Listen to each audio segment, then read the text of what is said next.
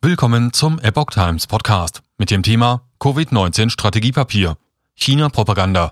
Experte im Corona-Rat gibt zu, für Peking zu arbeiten. Ein Artikel von Epoch Times vom 10. Mai 2022. Der Sprachwissenschaftler Otto Kölbel steht auf Pekings Gehaltsliste und schrieb im Frühjahr 2020 zentrale Teile des Strategiepapiers, wie wir Covid-19 unter Kontrolle bekommen, für das Bundesinnenministerium. Das Strategiepapier Wie wir Covid-19 unter Kontrolle bekommen des Bundesinnenministeriums vom Frühjahr 2020 sorgt weiter für Aufruhr.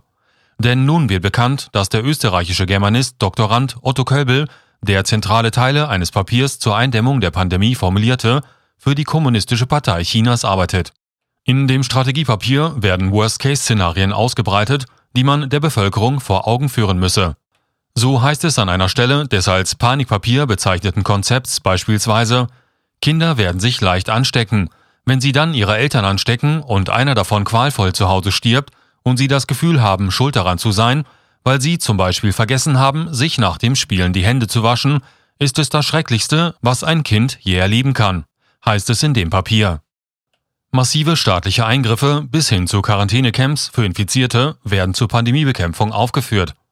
Der erklärte Fan des Diktators Mao war einst Sprachlehrer an der Northwestern Polytechnical University in Xi'an in Zentralchina und forschte über den westlichen Diskurs und die westliche Medienberichterstattung über China.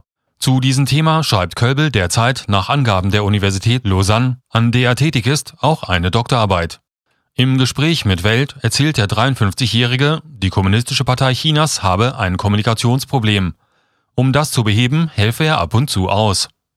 Ich habe immer wieder mal kleinere Aufträge angenommen, wo es darum ging, die Sicht der chinesischen Regierung einem westlichen Publikum zu erklären, sagte Kölbel.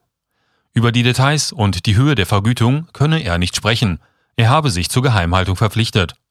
Der von Peking bezahlte Linguist beeinflusste im Corona-Expertenrat des Innenministeriums mit seinem Strategiepapier wesentlich die Corona-Maßnahmen in Deutschland. Der damalige Staatssekretär Markus Kerber war zuständig für die Covid-Gruppe. Auf Anfrage von Welt teilt er mit, nichts von der Zusammenarbeit zwischen Köbel und der KPC gewusst zu haben. Trotz der aktuellen Bilder aus Shanghai ist Köbel immer noch der Meinung, dass Zero Covid für China eine gute Strategie sei.